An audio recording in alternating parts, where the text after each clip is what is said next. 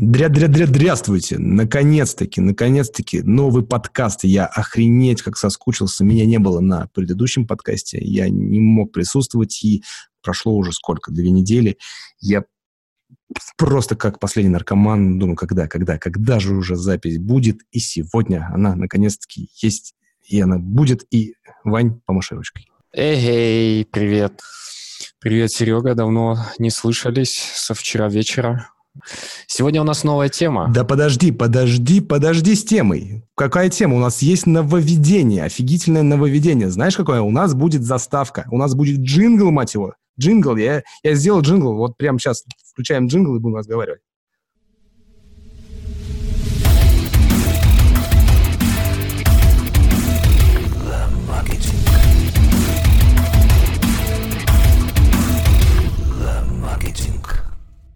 Ух, как вам? Отлично, отлично, супер. А, да, короче, короче, напомню, где вы. Вы в подкасте «Ла Маркетинг». «Ла Маркетинг» — подкаст о маркетинге в сфере IT и около маркетинговых тем.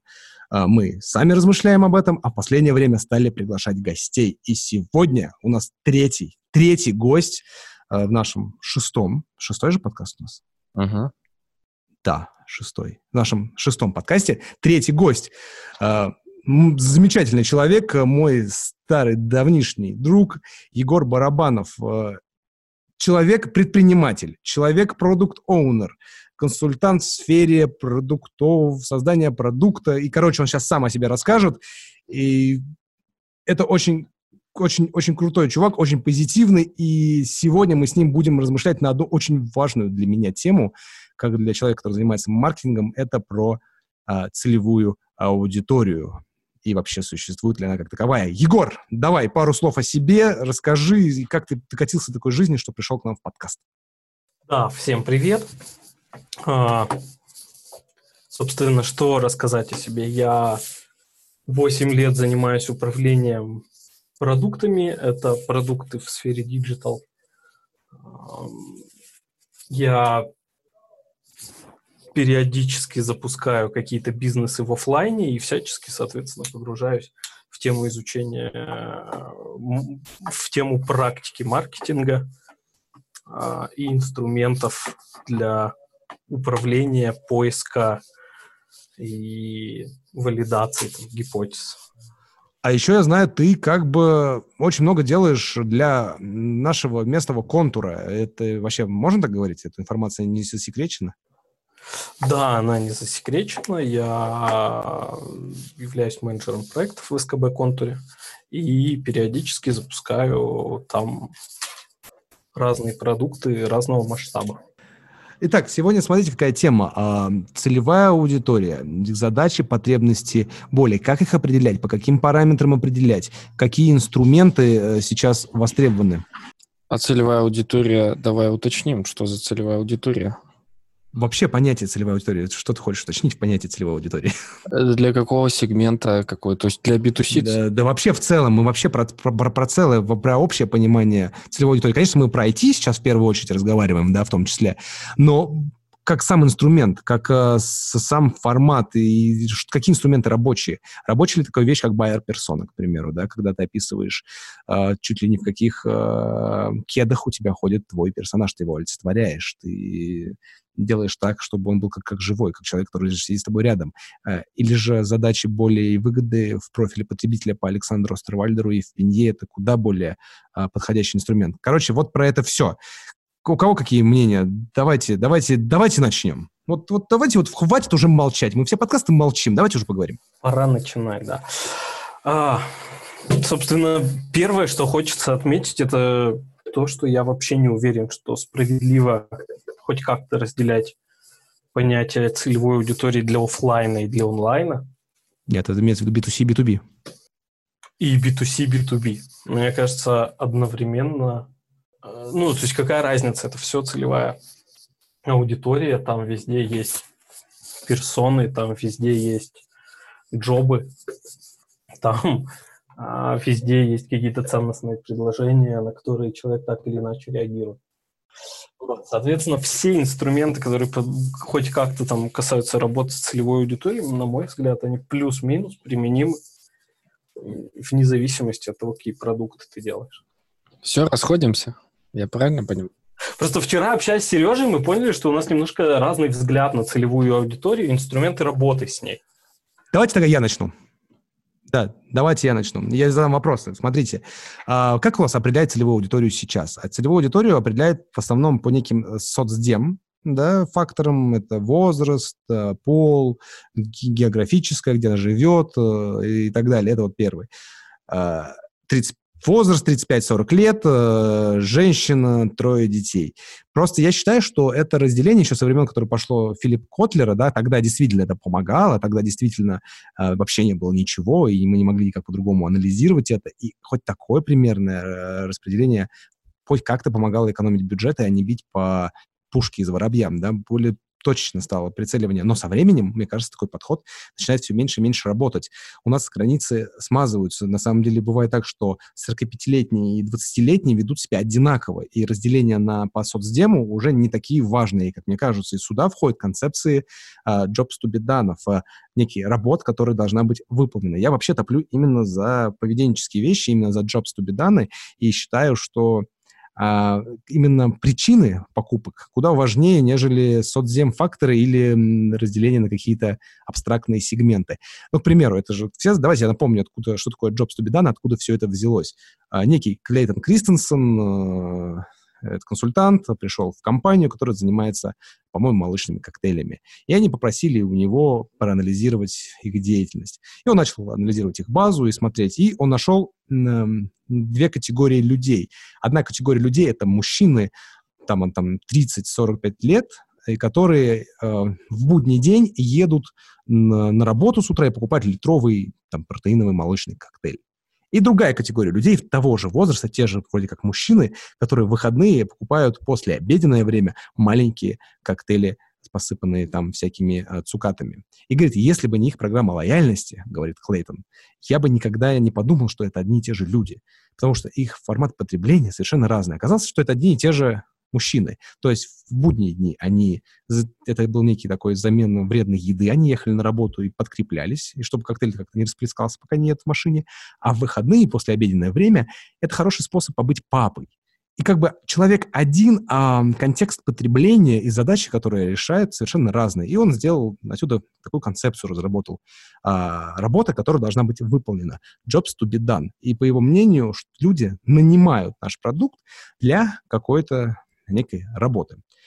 Вот, отсюда э, сейчас все расходятся во мнении, э, действительно, нужны ли соцдемы или нам нужны именно вот эти вот причины и поведенческие факторы. Так что давайте обсуждать. Я считаю, конечно, важнее jobs to be done, но и не могу отметать на самом деле соцдем, потому что все равно в каких-то случаях это полезно.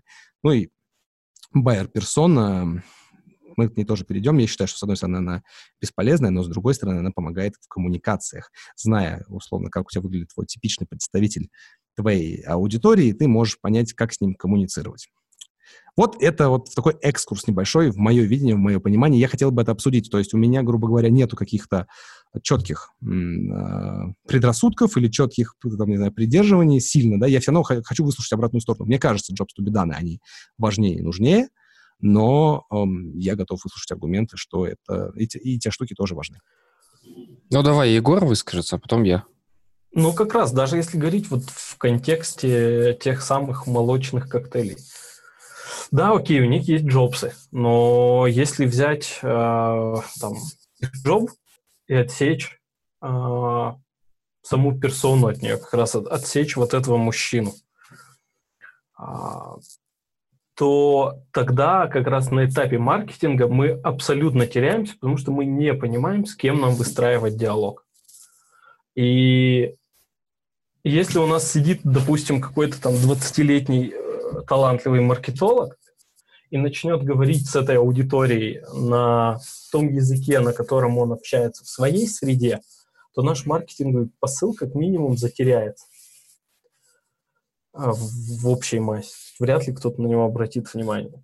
А, во-вторых, мы даже не будем понимать, к кому нам идти, чтобы вообще в целом опрашивать аудиторию, там, изучать а, контекст этой аудитории. То есть как раз ты же говоришь о том, что вот есть э, мужчина там средних лет, днем он ездит на работу, то есть он уже не фрилансер.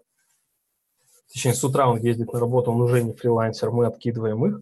И, соответственно, в выходные он покупает молочный коктейль детям. То есть как раз вот здесь э, та самая персона, она и проявляется достаточно явно. Да, окей, у персоны есть там джобы, которые так или иначе там могут влиять в дальнейшем на продукт, но, на мой взгляд, начинается все как раз именно с той самой персоны. Ну, а смотри, тогда у меня такой вопрос. Джобы могут у разных совершенно персон быть одинаковые. К примеру, также покупать коктейль своим детям может и мама, молодая, может мама и средних лет там, и так далее, и может бабушка своим внукам. Работа у них будет одна, а люди будут совершенно, к примеру, разные. Все верно, и маркетинговый посыл для мамы и для папы надо выстраивать разный. Ну, то есть коммуни... это будет разная коммуникация, разные каналы привлечения.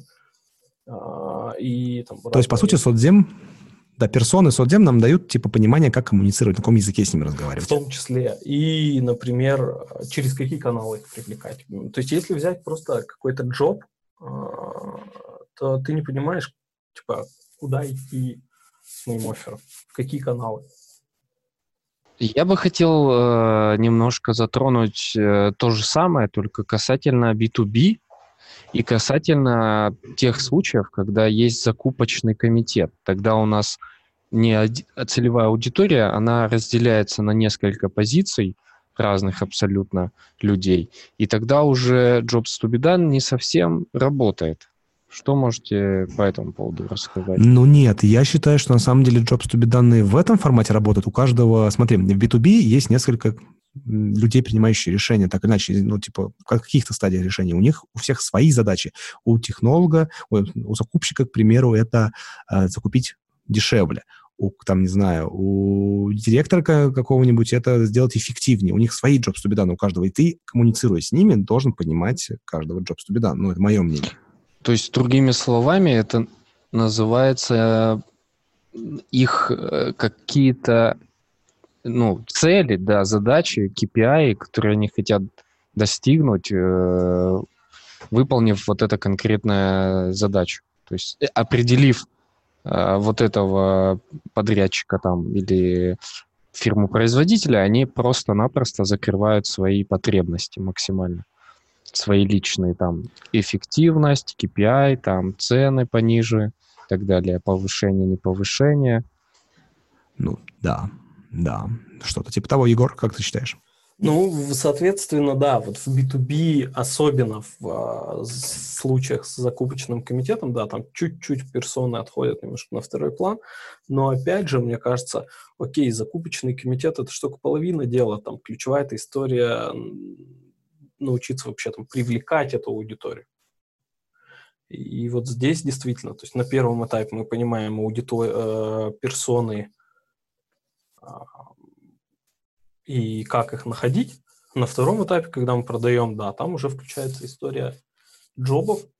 Мы понимаем, что они там, хотят заделать, какие цели достичь, и там учимся понимать вообще наш продукт, Вообще, если отойти чуть-чуть дальше, мне кажется, история с джоб, с джобами, она больше применима на этапе создания продукта.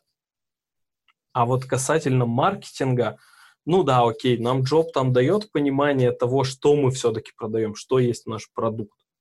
Но для маркетинга намного более как раз информа- информативными, мне кажется, являются вот те самые персоны, целевые аудитории и все остальное. А вот, к примеру, преусловутые, мы, люди покупают дрель не для дырки в стене, а чтобы повесить картину, а если еще глубже, то чтобы жена была спокойна и не пилила мозги. Это же вот условно про джоба же, да, вот такая, вот такое высказывание? Ну, вопрос, на самом деле. Дырка в стене — это джоб. Ну, не могу сказать, что это джоб done, дырка в стене. Наверное, джоб done — это повесить картину, наверное, вот это. И, возможно, кстати, джобы, они бывают а, разноуровневые, так их можно назвать, наверное, какие-то общие, более внутренние, не знаю, как, как, как характеризовать. Смотрите, я прихожу к мнению, я последний раз, когда размышлял по этому поводу, я себе примерно так представил. Представьте такую в некую вложенность, некую структуру. Вверху идет, давайте назовем, рынок. Ниже идет, к примеру, целевой, э, не знаю, сегмент. Дальше идет, там, не знаю, целевая аудитория, персона, jobs to be done. Ну, типа, вот примерно так это все раскладывается. Мы к этому выводу приходим? Ну, как показывает практика, примерно, да, так ты, так ты и двигаешься. То есть ты э, понимаешь там рынок, на котором ты хочешь работать, идешь на рынок, общаешься с людьми, понимаешь примерно, кто они, понимаешь их соцдем, начинаешь с ними общаться, проводить проблемные интервью, и вот на этих самых проблемных интервью ты выявляешь их джобы. Вот так. Кстати, вот, классно перешли на проблемное интервью. Э, у меня к этому тоже есть вопросы. Э, возможно, я чего-то не понимаю, но не можешь, когда ты общаешься с людьми, начинаешь их там опрашивать, не будут ли они тебе отвечать, там, не знаю, социально ожидаемые ответы, что они будут там, сами себя обманывать, и все равно это будет большая степень погрешности в этих интервью? Сто процентов. Если ты попытаешься у людей... Ну, вообще на эту тему есть, во-первых, прекрасная книжка Фицпатрика «Спросите маму», а, в, котором, в которой очень много всего интересного рассказано про проблемное интервью. Она очень короткая и такая крайне практичная.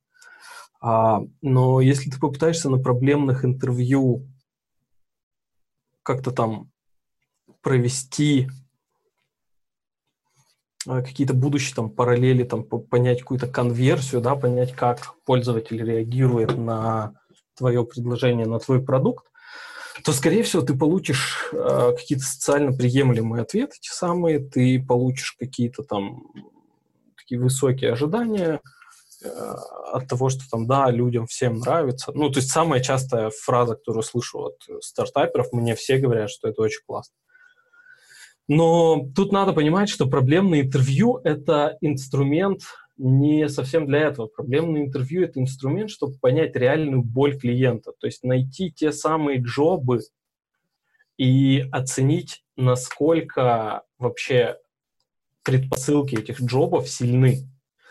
И чтобы это понять, мы, как правило, спрашиваем про прошлое. И вот в прошлом социально приемлемых ответов намного меньше. И если ставить а, вопросы примерно таким, если возвращаться вот к теме дрели, спрашивать, э, как часто ты раньше, там, сколько дырок ты сделал за последний год в стенах, сколько картин ты приобрел, например, за последний год, то окажется, что он купил там одну картину за последние 10 лет, и, скорее всего, там цена дрели, там, в, не знаю, в 10 тысяч рублей для него будет достаточно высокой, чтобы одну картину за 10 лет повешать.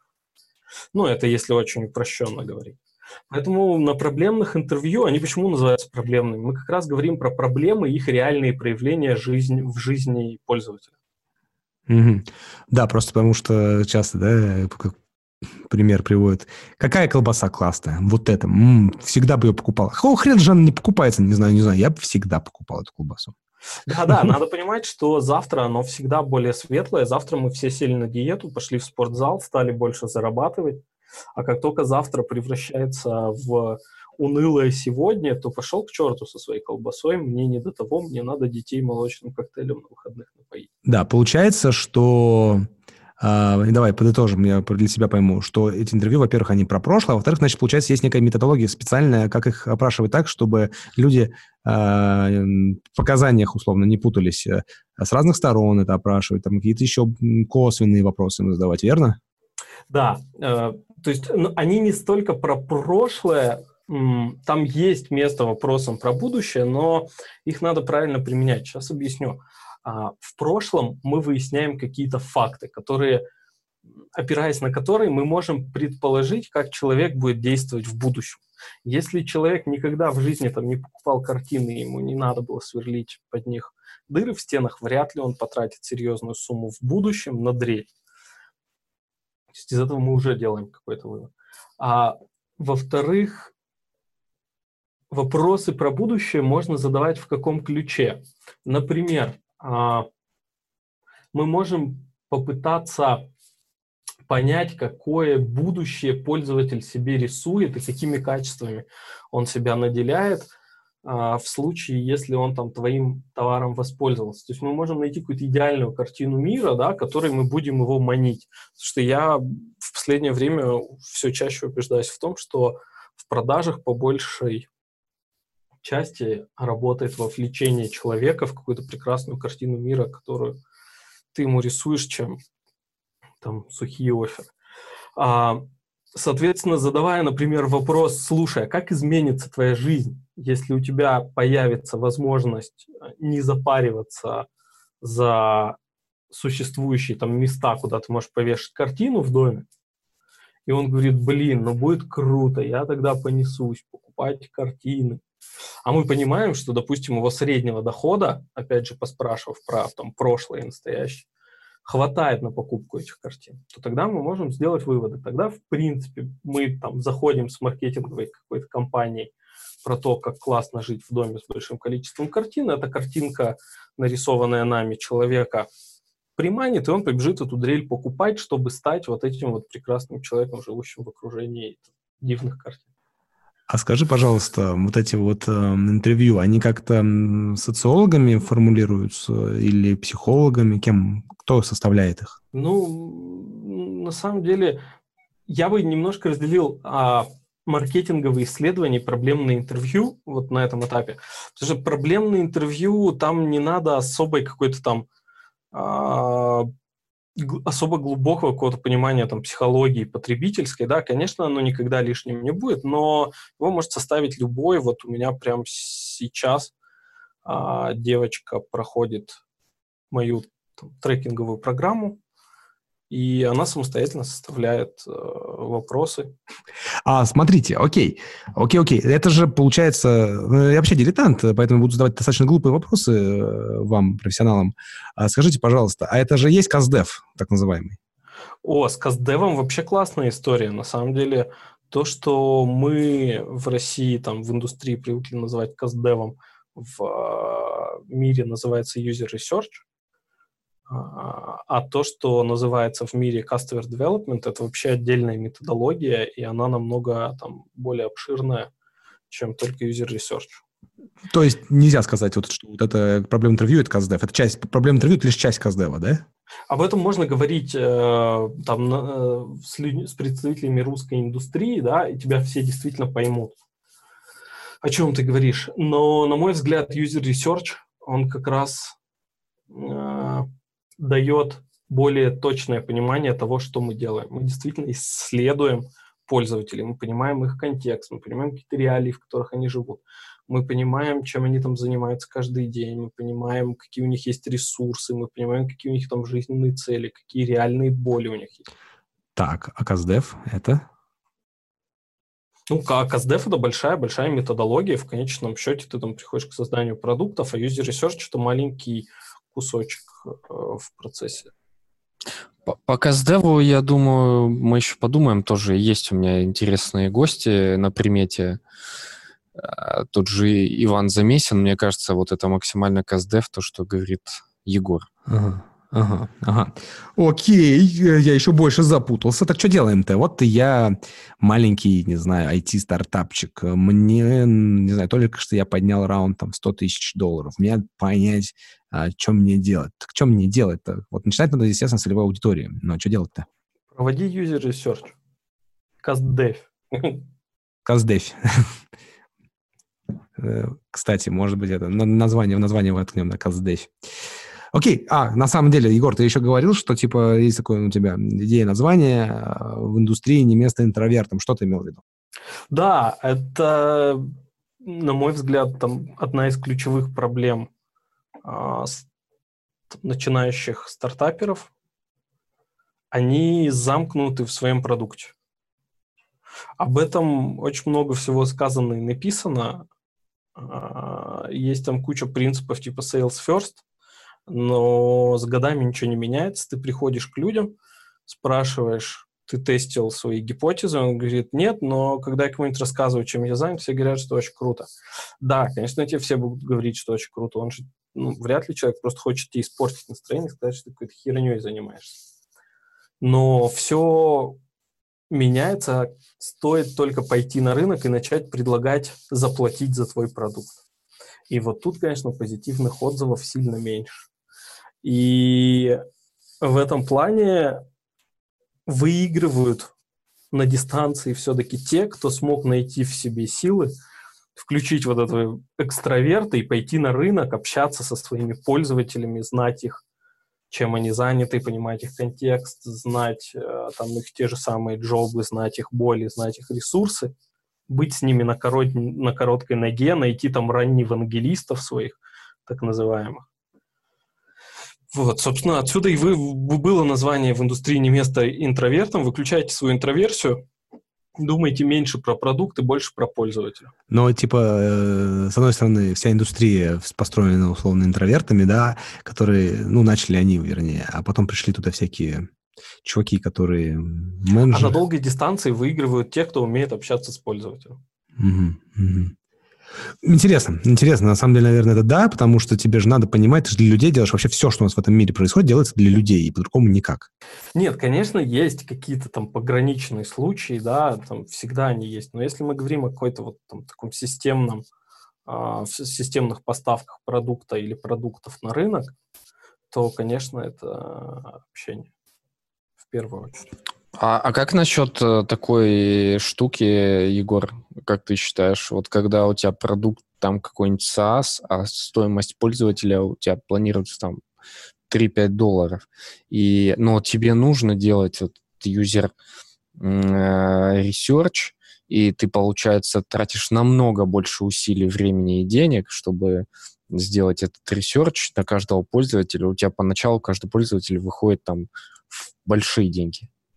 Мне очень э, интересно реальный кейс был послушать такой, когда у тебя привлечение пользователя стоит 3-5 долларов, а съездить или по зуму пообщаться с одним живым человеком стоило бы очень больших денег. Давай посмотрим правде в глаза. Сколько у тебя будет, какая стоимость у тебя 20, а, там, пусть даже двухчасовых интервью? А в разы меньше того, чтобы привлечь там тысячу пользователей, две тысячи пользователей. А какой тебе разбег нужен в аналитике, сколько тебе людей надо, чтобы найти э, какие-то там статистически значимые там тренды в твоей аудитории. То есть это несопоставимые затраты но мы же правильно понимаем, что, с одной стороны, действительно, статистика, она бежала с ней, она более четкая, но она, получается, чтобы ее набрать, тебе надо нормальную выборку иметь, то есть это потратить на это нормальное количество денег. Я еще раз как раз вот а, акцентируюсь на том, что маркетинговые исследования, вот там те самые качественные и количественные исследования, а, и CastDev надо разделять. User Research. User Research — это в первую очередь инструмент для нас найти какие-то зацепки и новые гипотезы в своей аудитории. А вот потом, то есть одно не отменяет второго.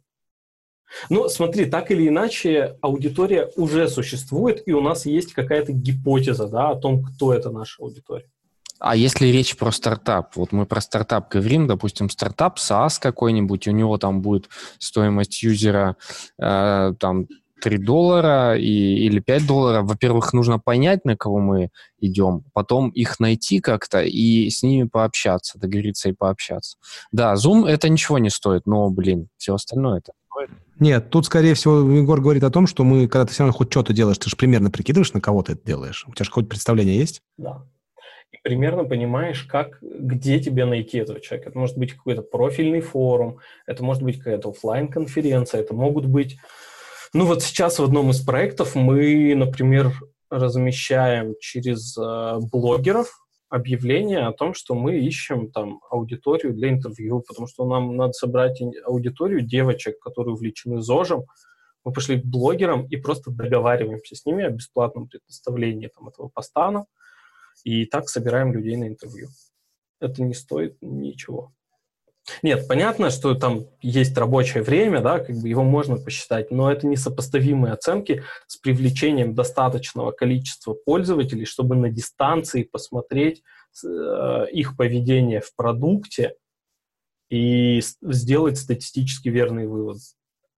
Не говоря уже о том, что привлекая каких-то пользователей э, как это сказать, безымянных, типа никак не обозначенных, ты не понимаешь, почему он, допустим, а, зарегистрировался у тебя, но не пользуется. Ты никак этого не поймешь, не поговорив с ним. Все верно, все верно, согласен.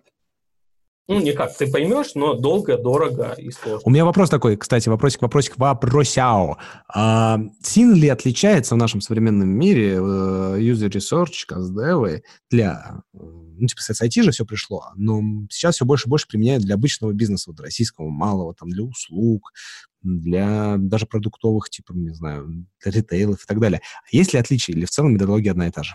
У меня к тебе интереснее вопрос. В 2020 году есть какое-то отличие между IT и обычным бизнесом? Ну, я считаю в своей голове, что есть. Я думаю, что есть в моей голове. А, я думаю, его тут с каждым там, месяцем будет все меньше и меньше, и те, кто первые это поймут, до кого до первых допрет, что отличий уже практически не осталось, что все э, какие-то отличия, они только в голове у человека, тот первым поменяет э, свою долю рынка, на которой он там работает. Ну, нет, я, я, я, я конечно, прекрасно понимаю, что вот смотри, я когда делал, начал интересоваться IT-сферой, я заметил, что в IT-сфере методологии прикольно описаны. То есть там же, по сути, трудились, э, условно, люди с инженерным складом ума, и у них э, они начали все это как-то описывать, разрабатывать методологии, каздевы, DevOps, Scrum, они все, все, все старались описывать. И описали это лучше, чем, наверное, в обычном бизнесе. И хотя все эти мелодии также... Ну, я, я бы не говорил так категорично про то, что все это сделали они. Ну, ладно, наверное, я тут ошибаюсь. И юнит экономику делали, потому что они были плохи в экономике. Короче, я тебе так скажу, Серега, Додо Пицца — это IT-компания или офлайн бизнес? Я считаю, наверное, это к IT я причисляю. Где вот эта тонкая грань? Да, это, это уже тонкая грань, но это они лидеры рынка, можно сказать. Поэтому вот все лидеры рынка, у них очень тонкая грань в этом плане. А, а, вот как раз Дадо Пицца – это классный пример того, что лидерами рынка, на мой взгляд, они стали потому, что они первые поняли, что хорошая, успешная пиццерия должна стать IT-компанией. И вот когда допрет до людей на местах это, а, на других рынках, вот тогда мы увидим новых лидеров рынков, передел там а, рыночных долей. Поэтому, отвечая на твой первый вопрос, нет, ничем не отличается, все это абсолютно подходит для офлайн бизнеса Понятно, что там каких-то моментах можно немножко адаптировать, но и между одним IT-проектом и другим IT-проектом там тоже может быть колоссальная разница, и все равно так или иначе методология ориентируется. Ну, то есть мы можем брать вещи, предназначенные для технологичных стартапов, и делать какой-то девочке-коучу, который, прости господи, набирает себе группу на коучинг. Да, абсолютно. Или шаурмячную, которую ты это самое помнишь, э, а я думаю, ты помнишь, э, когда мы, ну я помню, в первый раз увидел, что у шаурмячной есть Инстаграм мы стояли и, и офигевали, честно говоря. Но это, это было много лет Я назад. даже догадываюсь, о какой шаурмячной идет речь. Не на Белинского? Да, на Белинского, именно на, о ней. А, это было просто космос. Я, я думал, что вау, вот это они крутые. Ну, что следующее? Мобильное приложение? Ну, то есть логично, да, было бы? Было бы круто. И на самом деле, если бы они тогда пока сдевили, поняли а, тренды вообще изменения пользовательского опыта, то, возможно, они бы первые запустили Delivery Club. Или телеграм-чат э, там, ну, с ботом, который заказывает, ты подходишь, уже, у тебя уже готово. То есть ты подходишь, да, у тебя уже готово. Короче, речь о том, что если компания приходит к тому, что ну, она может совмещать себя с IT-сферой и быть э, успешной, она становится номер один, и показателем этого является вот Dodo Pizza. Я бы даже не так сказал. Я бы сказал, как только компания перестает разделять офлайн и онлайн сферу, тогда она становится лидером рынка. Потому что, мне кажется, за последние годы пользовательский опыт вообще настолько изменился благодаря интернету и устройствам, что офлайн бизнес он вообще еще не может понять, что произошло. А, почему там люди начинают массово переходить от одного продукта к другому? Кстати, да, вот у меня есть очень важное такое замечание. Я помню, э, вот на позапрошлом подкасте с Максимом, Серег, вспоминай, Макс говорил, да, говорил о том, что идет цифровизация большого бизнеса, и это по сути то же самое, э, только в enterprise. И это тоже очень важный момент вот для, для нас, допустим, мы аутсорсеры, у нас компания аутсорсинговыми услугами занимается, и весь enterprise, который там идет в digital, он обращается э, к аутсорсерам, большим, маленьким, неважно, или, или там, и, и, или э, создает свои IT-отделы, чтобы э, цифровизацию все равно как-то организовать. И это очень важно, я считаю. Я, я так задам вопрос. Вот э, заказ пиццы через интернет, это про цифровизацию или про изменение пользовательского опыта? Того, что теперь мне не обязательно там одеваться, пилить куда-то там в какую-то точку. Но я немножко про, про другое. Э, да, безусловно, я согласен с тезисом, что пользовательский опыт сильно изменился. Но я к тому, что э, тот же рейтинг топ там Forbes, топ там э, других э, ресурсов э, по компаниям, там всяким enterprise компаниям, которые выглядят или являются еще динозаврами без цифровизации, там, без digital направлений и так далее, они к этому идут. То есть они не хотят пускать на свои места там какие-то новые додо-пиццы и так далее. И они в любом случае хотят это делать. Я к тому, что э, ну, кто поумнее, да, он начинает это все делать раньше. Кто очень умный, он додо-пицца, да. И пользовательский опыт, естественно, очень сильно изменился. Ну, вот, собственно, да, паттерны поведения, на мой взгляд, они чуть, чуть раньше идут, чем там разделение на онлайн и офлайн. Это, ну, это же какая-то условная история. Какая разница? Есть какой-то продукт, с которым я как-то взаимодействую.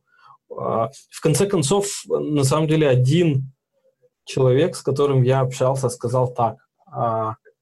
Офлайн присутствие это тоже услуга. А, и ее оказание стоит тебе каких-то денег и как-то меняет твою экономику. Да, мы немножко отошли от темы, но это прям очень важная тема, мне кажется, в рамках наших разговоров. Так, возвращаясь к людям, а, мы должны, по сути, понимать, как удовлетворить возникающие проблемы, запросы людей, предвосхищать их э, желания и потребности. И у нас есть разный набор инструментов, да, это как и качественные, так и количественные. Понятное дело, это я так подытоживаю, понятное дело, что когда у тебя нет огромного набора данных, да, ты не напродавал еще, ты не можешь ничего посчитать. Конечно, если у тебя есть там, за три года, за 18 там, месяцев, не знаю, там, сколько-то хотя бы у тебя есть данные, ты можешь их хорошо проанализировать там и по когортам, и по средним, и вот эти все слова э, который мы прогуливали в университетах на предмете статистика, оно тебе даст более точное понимание. Но не имея всего этого, а учитывая в нашей стране, что это имеет мало, тебе приходит на помощь хотя бы такие более качественные анализы. Я правильно все понимаю? Да. И что самое главное, на раннем этапе это один из самых дешевых способов получить почву для генерации гипотез будущих. Насчет MVP, кстати, он не, не, не вот это не, не в отрыв, он идет, в, как же это сформулировать? А, короче, он идет рядом со всей этой темой. А, я недавно прочитал статью о том, что MVP немножечко неправильно начали понимать эту концепцию, и на самом деле надо ее понимать из разряда минимально покупаемый продукт, а не жизнеспособный. Так там их очень много. Есть MLP, там типа минимальный, там влюбляющий в себя продукт. По мне, вопрос из разряда свекла свекла, да, то есть если продукт никто не покупает, будет ли он жизнеспособным? Нет. Ну, то есть мы приходим к тому, что э, важная метрика реально, чтобы люди, ну, типа, купили. Не просто сказали, блин, клев, клевый у тебя продукт, возьмешь, ну, не сейчас, а реально, блин, заплатили за него хоть какие-то деньги. Да. То есть концепция того, чтобы проверить э, сам механизм, решает ли он боль, да, окей, это каких-то на совсем ранних стадиях, если мы там действительно какие-то инновационные истории, не знаю, если мы изобретаем лекарство, новый способ, не знаю, лечения глухоты, да, то, конечно, мы должны сначала убедиться, что там продукт, там ту боль, которая есть, с которой мы работаем, он ее закрывает. MVP ли это? Нет. Я рассматриваю MVP уже как продукт, за который люди чем-то готовы будут заплатить, там, временем своим, не знаю, контактом своим, деньгами своим. Ну, в зависимости от того, какая модель, да, у тебя – потому что есть прекрасное приложение GetContact, нашумевшее, да. Люди чем платили за использование этого приложения? они были вынуждены пошарить все свои контакты. Так ребята собрали базу. Слушай, Егор, а такой вопрос тогда. Мы когда говорим про MVP, и, ну, если его покупают и не покупают, точнее, два вопроса, да, а вот MVP, он насколько должен быть э, полезным в плане и полным в плане его э, функционала там и закрытия боли. Потому что часто мы слышим от тех же стартапов, да, я думаю, ты слышал, Серега тоже, э, что ну, продавайте идею или там вообще что-то собранное на коленках. Вот оно должно быть на коленках быть собрано. Он в этом плане, э, он становится MVP или он недостаточно valuable? А, я считаю так, что он должен быть проработанным настолько, чтобы люди платили за него тем ресурсом, который ты от них ожидаешь. Если ты хочешь проверить гипотезу того, что люди будут покупать твой продукт, делай его до тех пор, работай над ним до тех пор и меняй его до тех пор, пока люди не станут давать тебе за него деньги. Да, может быть, там чуть-чуть меньше, чем ты рассчитываешь, но тем не менее. Если ты думаешь, что люди будут платить за твой продукт временем, проведенным в продукте, пили его до тех пор, пока время не станет там сопоставимым с тем, которое ты ожидаешь. Я, кстати, дополню мысль вот эту вот. А, короче, есть просто риск того, что если ты, например, сделал лендос а, с регистрацией и показываешь, вот посмотрите, сколько пользователей а, у меня зарегистрировалось, а в дальнейшем ты предполагаешь, например, что они будут там, там покупать какие-то платные услуги у тебя, то ты проверил просто другую гипотезу. Ты проверил гипотезу того, что людям, в принципе, эта тема интересна. Ну да, она интересна, они вот e-mail отдали. Когда они зайдут и увидят там тысячу, не знаю, рублей за там, твою фирменную ручку, они скажут, да пошел ты, и все, и у тебя воронка твоя, там, которую ты предполагаешь, она не проверена и ты снова попадешь на этап тестирования. Да, что я хотел сказать? Я хотел сказать, что, наверное, надо подытоживать. Тема все-таки, получается, целевой аудитории user research и CastDev, она будет, мне кажется, не раз еще подниматься в нашем подкасте, и мы будем э, еще приглашать разных людей, будем смотреть, слушать, смотреть мы не сможем, это же подкаст, будем э, слушать разные мнения, а на сейчас я предлагаю на столь дивной ноте немножко подытожить каким-то образом, э, сделать какие-то свои выводы, замечания и потихонечку завершать этот выпуск. Подытожив, подытожив, скажу вам так. А, пробуйте, внедряйте инструменты до тех пор, пока у вас не получится тот продукт, который покупают за те деньги, которые нужны вам, чтобы ваша экономика сходилась. Если у вас работает jobs to be done, все, супер, не бейтесь над персонами, пока у вас не появятся какие-то другие цели. Если вы нарисовали кучу персон и у вас почему-то никак пользователей не идет, попробуйте какой-то другой инструмент, поменяйте подход, сходите поговорите с ним, изучите его джобы, перебирайте все, пока пока не заработает. Огонь, огонь. Спасибо, Егор, что ты выделил нам сегодня время. Мы так долго с тобой собирались. Мы с тобой, я помню, еще даже год-полтора назад хотели с тобой начать записывать подкасты, но так и не записали и ничего не сделали. И сегодня, так сказать, твоя девственность завершилась. Да. да. Спасибо вам, что позвали. Включай заставочку, послушаем, включай. А включай вторую. А вторую, вторая, в конце вторую заставку, да, вы предлагаете включить? Ладно, давайте. Ла Маркетинг – подкаст, где два дилетанта всерьез размышляют на околомаркетинговые темы в сфере IT, но вывозят лишь за счет приглашенных гостей. Ла Маркетинг. Приятного прослушивания. Самое место ей в конце, естественно. Где же еще? Да, пофиг. Главное, мы показали, что у нас есть, а дальше просто будем это все импл- имплементить. Все. Всем пока.